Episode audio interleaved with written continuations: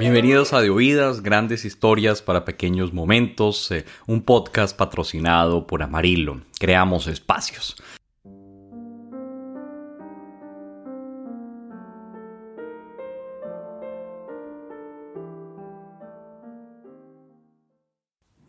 Pues bien, volvamos al Olimpo, volvamos a Zeus, volvamos a este dios antojadizo, enamoradizo, y poco o quizás muy pervertido, que siempre está intentando huir de la vigilancia inquebrantable de su esposa y que es además el estereotipo por excelencia del marido infiel y volátil.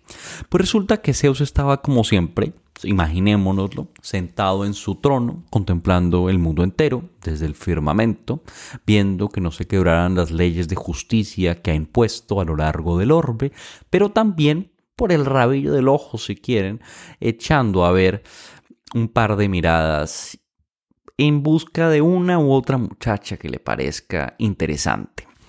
Y resulta que finalmente termina encontrando a una joven bellísima, que es la hija del rey de lo que en la actualidad sería Líbano, en las costas de Asia, dorada por el sol, bajo un calor inclemente, y la contempla siempre jugando con sus amigas en la playa entre la espuma, el sol, la arena, moviéndose, de cuerpos gráciles y no se puede resistir. Desde el Olimpo contempla y desde el Olimpo decide entonces llamar a su alcahueta por excelencia, a su sirviente, a su hijo y mensajero, a Hermes, al que ya conocemos, puesto que ha matado a Argos en el episodio anterior, y, este, y a este Hermes le dice, mire, hijo mío, lo que necesito es que usted descienda hasta el Líbano, se encuentre con unas vacas que están pastando en una montaña y que las desplace hasta la playa. ¿Y a lugar en la playa? Pues precisamente a donde juegan las hijas de este rey y en particular la princesa que se llama Europa. Porque sí, este será el mito de la doncella que da nombre al continente de Europa. Pues resulta entonces que Hermes cumple las órdenes de su padre sin rechistar, pregunta por qué, desciende a la tierra en un santiamén, se encuentra con las vacas, las espanta y las lleva hacia la playa. Y entonces resulta que Zeus nos va a revelar cuáles son sus perversos planes. Lo que decide es que se va a transformar en un toro. Así como lo oyen ustedes, tal es el poder del amor que va a hacer que el monarca de todo el universo, que el monarca y creador del mundo, se transforme en un animal tan ramplón como un toro, que termine pastando con las otras vacas, que termine comiendo hierba, que termine ensuciándose de boñiga. Hasta tal punto se ha degradado el Dios supremo por el amor. Hasta tal punto ha sido capturado por él mismo.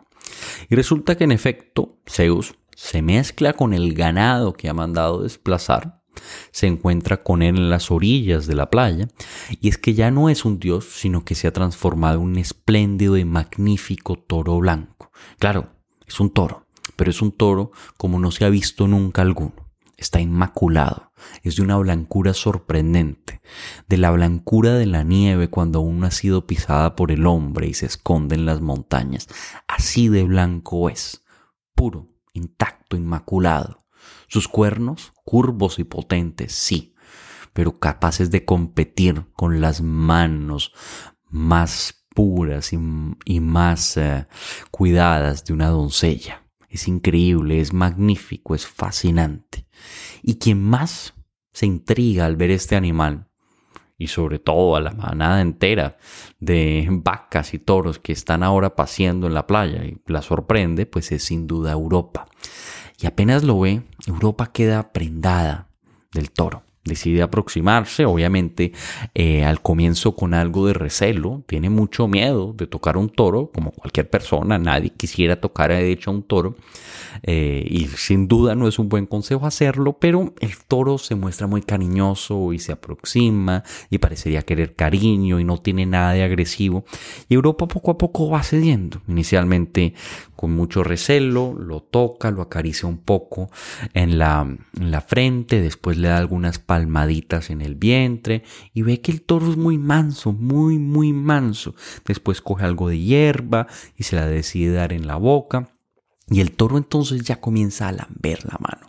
Y la lambe quizás con un deseo extraño y sin duda peculiar en un toro, en un animal. Europa se pregunta qué está haciendo el toro, porque es tan ávido en lamberla. Pero bueno, si este es un toro muy amigable, muy bello, quizás este tipo de toros tengan otra naturaleza. Mal sabe que lo que pasa es que Zeus ya no puede ni siquiera reprimir su deseo. Y ya desea mucho más que lambiscos, ya desea algo más a lo que pronto intentará dar cometido y rienda suelta. Pues resulta entonces que Europa, en su absoluta ignorancia, decide finalmente montar sobre el toro. Decide montar sobre el toro porque lo coloca guirnaldas en la, en la frente y el toro muy manso, una mansedumbre inclemente, infinitamente eh, terrible de parte de Zeus, que engaña a la pobre joven, eh, pues termina haciendo que ésta suba en su grupa y comienza a caminar despacito uno, dos, uno, dos, con una lentitud increíble. Europa ni siquiera se da cuenta que el toro se está moviendo. Y así, pasito a pasito, va aproximándose cada vez más a la playa, va dejando cada vez más lejos las orillas.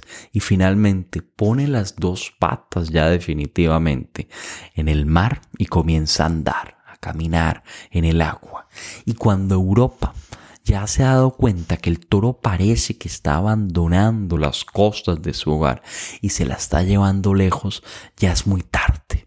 Ya el toro está casi completamente sumergido en el agua y entonces comienza con una velocidad inusitada, una cosa espléndida y magnífica, a andar así como el rayo, a nadar y nadar y nadar a través del mar y a cruzar el Mediterráneo entero.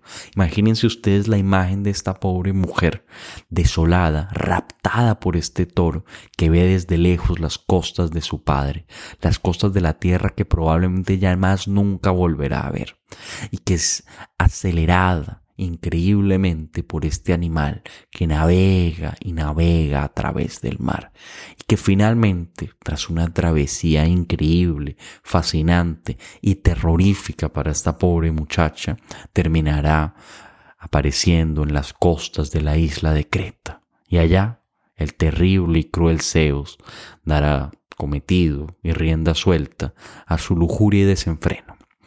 Y esta es la historia de la pobre mujer de Europa, de la que da nombre al continente y de la que ya vimos en la charla anterior, que muchas veces dice incluso Heródoto que es una de aquellas jóvenes que fueron raptadas mutuamente griegos y asiáticos y que derivaron en el conflicto definitivo que tendrá su apogeo en la guerra de Troya. Así es, es una historia absolutamente desconsoladora, es una historia peculiar, es una historia llena de dolor, es una historia llena de terror, pero es asimismo una historia muy plástica, una historia donde obviamente Ovidio vuelve a plasmar su capacidad de poeta absolutamente irrestricta y limitada, magnífico y espléndido, y es además, yo creo, una historia que ha dado pie a uno de los eh, cuadros más sorprendentes y magníficos de Tiziano. Así que ahora los invito a ver el cuadro de Tiziano, que está precisamente en Boston, aunque parezca extraño, es del siglo XVI y van a ver este cuadro que se llama El rapto de Europa. Y hace parte de un conjunto de cuadros que Felipe II recibió de manos de Tiziano y se llaman las poesías eh, mitológicas. Y muchas veces son eh, pasajes tomados de Ovidio donde eh, Tiziano pues decide plasmar diversos raptos, diversos, diversas escenas amorosas de las páginas del poeta del, poeta latino. Obviamente Felipe II tiene pues muchísima fama de un monarca austero, distante, más bien místico y que uno no pensaría que estaría interesado por este tipo de historias más bien escabrosas y amorosas, pero muy por el contrario, pues era un gran patrón de las artes, como todo, pues como muchos monarcas de su tiempo y como será sin duda en, en gran medida la familia de los Habsburgo, que también son muy importantes como pues patrones de las artes españolas y pues en su rol de monarca casi universal, Felipe II, cuyo, en cuyo imperio nunca se ponía el sol, tan grande que era, pues también patrocina obviamente a los autores más importantes de la época, y Tiziano es uno de estos. Y bueno, hay muchísimas obras que componen este, este grupo. Eh, algunas eh, están regadas por el mundo, algunas están en la, en la Galería Nacional de Londres. Eh, de hecho, hace, poco, hace pocos años hubo, digámoslo así, una, un impulso, una campaña pública para recolectar fondos para comprar las obras que estaban en manos de un coleccionista privado y que pues formaran parte del patrimonio de la nación inglesa y escocesa. Y pues así se hizo y de hecho las obras están en las obras están tanto en la, en la Galería eh, Nacional de Escocia como en la Galería Nacional de Londres. Y hay otras regadas por otros, otros rincones del mundo, una, otras también en otras colecciones de Londres y demás. Pero sin duda son unas obras magníficas y les invito entonces a tener frente a ustedes la pintura del rapto de Europa, de Tiziano, del siglo XVI, en la actualidad en Boston, y oír el siguiente pasaje de Ovidio donde describe el momento en que el, el toro, Zeus transformado con suma crueldad, decide finalmente adentrarse en el mar y raptar a esta joven. La traducción es mía como siempre y dice así. Osó incluso la Virgen Regia que ignoraba sobre quién subía sentarse a lomos del toro entonces el Dios, poco a poco, retira las falsas pezuñas de la tierra, de las secas costas y con sutileza las deposita en las orillas, y ya de allí parte a lo profundo y lleva su presa por las planicies de alta mar. Esta teme y tras ser raptada mira las costas que ya ha dejado atrás, y con la diestra sujeta el cuerno, y la otra mano la ha puesto en la grupa. Sus vestidos, temblorosos, los agita el viento.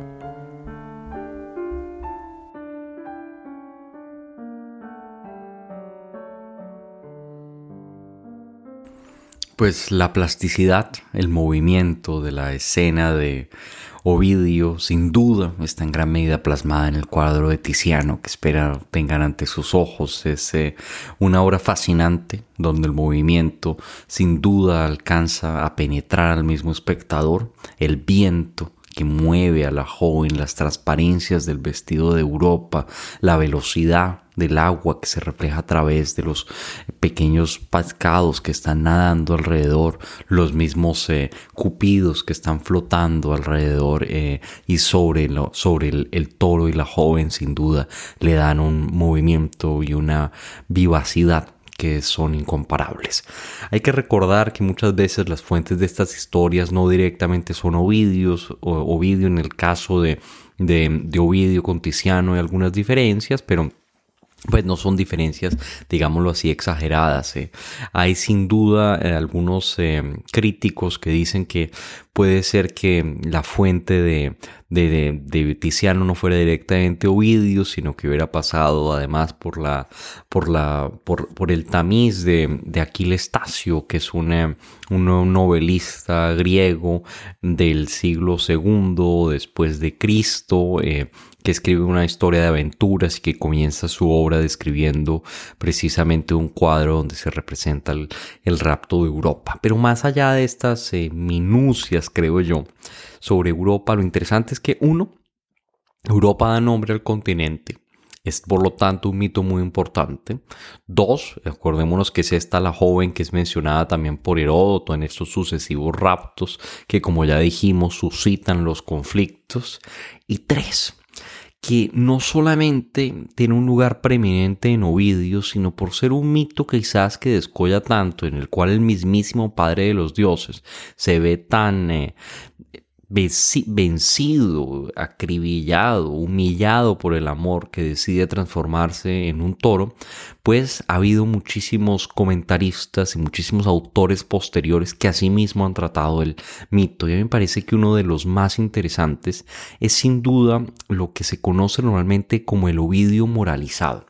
El Ovidio moralizado es una obra francesa, una obra francesa sumamente interesante del siglo XIV después de Cristo y que tiene la peculiaridad de que toma Ovidio e intenta integrar digámoslo así, la mitología del mismo a la contemporaneidad de ese momento y obviamente hacerla compatible con la religión católica. Es una obra, por lo tanto, muy peregrina. El autor es un gran narrador, tan bueno quizás como vídeo, también le da mucha velocidad a la narración. Obviamente muchas veces solamente pues se está traduciendo de manera más libre a Ovidio, pero es una traducción muy interesante. Pero en otros casos comenta lo que dice Ovidio e intenta compaginarlo. Un gran ejemplo es el, el comienzo del libro, donde Ovidio en sus metamorfosis narra la creación del mundo y nuestro autor anónimo no se sabe bien quién es, hubo algunas atribuciones falsas pero realmente es una obra anónima, el Ovidio moralizado. Eh, nuestro autor anónimo dice que Ovidio al comienzo habla de muchos dioses, pero que habla de muchos dioses porque realmente pues se trata de la Santísima Trinidad, que de hecho son tres y demás. Es un ejercicio muy particular, puesto que obviamente pues eh, eh, Ovidio jamás hubiera pensado en aplicar una interpretación cristiana a, su obra, pero todo se ha hecho, todo se ha hecho bajo la luz del sol. Y es muy interesante yo creo ver este ejercicio donde hay un autor medieval fascinado con Ovidio que intenta en cierta medida hacerlo compatible con su tiempo y justificar quizás su pasión por el mismo y su pasión por la mitología a través de las interpretaciones más extrañas posibles que en, cierta medida pues hacen que Ovidio sea no solamente un autor muy entretenido de leer, sino un autor que puede entregarnos una moraleja interesante, sobre todo de carácter cristiano.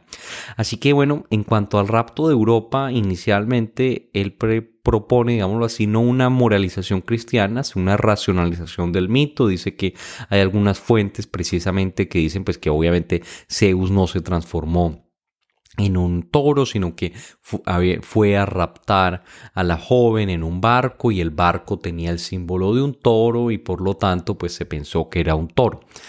Esa es una racionalización inicial. La segunda a mí me parece la más increíble de todos. En la segunda termina asociando a Zeus en su transformación en toro con Cristo. Y yo los invito a leer, eh, bueno, a escuchar la traducción que hice yo, la traducción como siempre es mía de este pasaje eh, del, del, francés antiguo, para que vean lo, lo, peculiar que puede llegar a ser el amor por la mitología y a qué extremos llega la necesidad quizás de justificarlo. Así que dice así nuestro autor anónimo del Ovidio moralizado. Esto está al final del segundo, del segundo libro, pues del, segundo capítulo de la segunda parte, si quieren llamarlo de otra manera, de, del Ovidio moralizado. Dice así.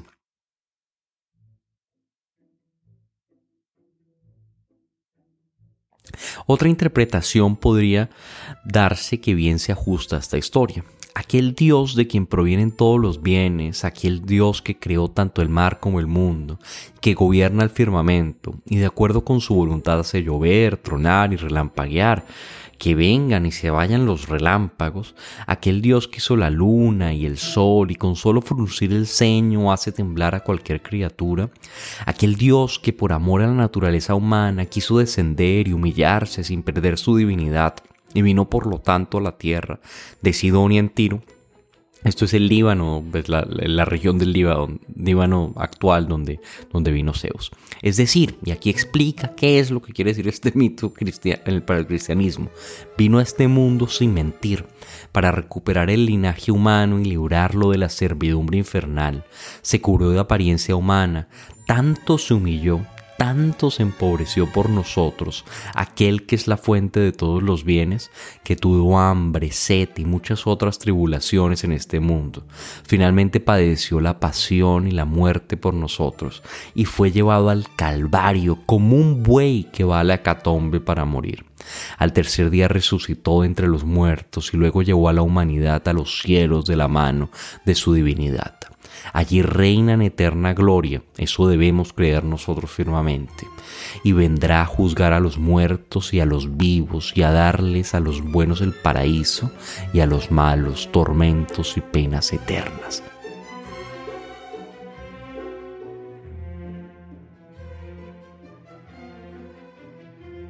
Yo creo que es sin duda una interpretación muy peculiar, increíblemente extraña, en la cual eh, resulta que Zeus es Dios eh, transformado en hombre, es decir, Zeus es Cristo, porque se ha decidido transformar en una vaca, se ha decidido humillar, como hizo Cristo al pues, adquirir la forma humana, decidió padecer en el mundo por el amor de la humanidad. Entonces Europa sería como la humanidad que mueve a Dios a transformarse en vaca para salvarla. Es una interpretación absolutamente absurda del mito de, Europa, pero es una de tantísimas interpretaciones que se le ha dado. Y yo creo que este pasaje sirve nuevamente para recordar, pues que en última instancia la mitología tiene la virtud de que está abierta a que el que la lee, el que la oye, la tome por donde quiera tomarla y pueda seguir cualquier cabello de interpretación que se le pueda ocurrir, por extraño que sea. Y quizás eso mismo la hace más interesante y mucho más divertida, porque el hecho de que pueda haber tantas interpretaciones y de que uno pueda verlo de distintas maneras sin que haya un, un significado religioso determinado establecido, hace obviamente que sea mucho más rica y amplia y diversa.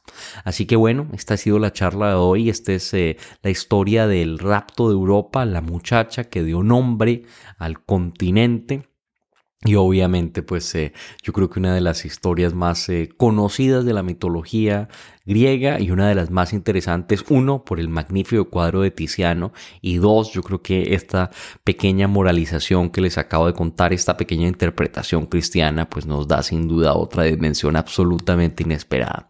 Así que bueno, nuevamente muchas gracias a Marillo, creamos espacios por su patrocinio, a ustedes, sobre todo por eh, su apoyo y por escucharnos y nos vemos este jueves con otro episodio sobre los raptos, los amoríos del infiel Zeus. Muchas gracias, hasta luego.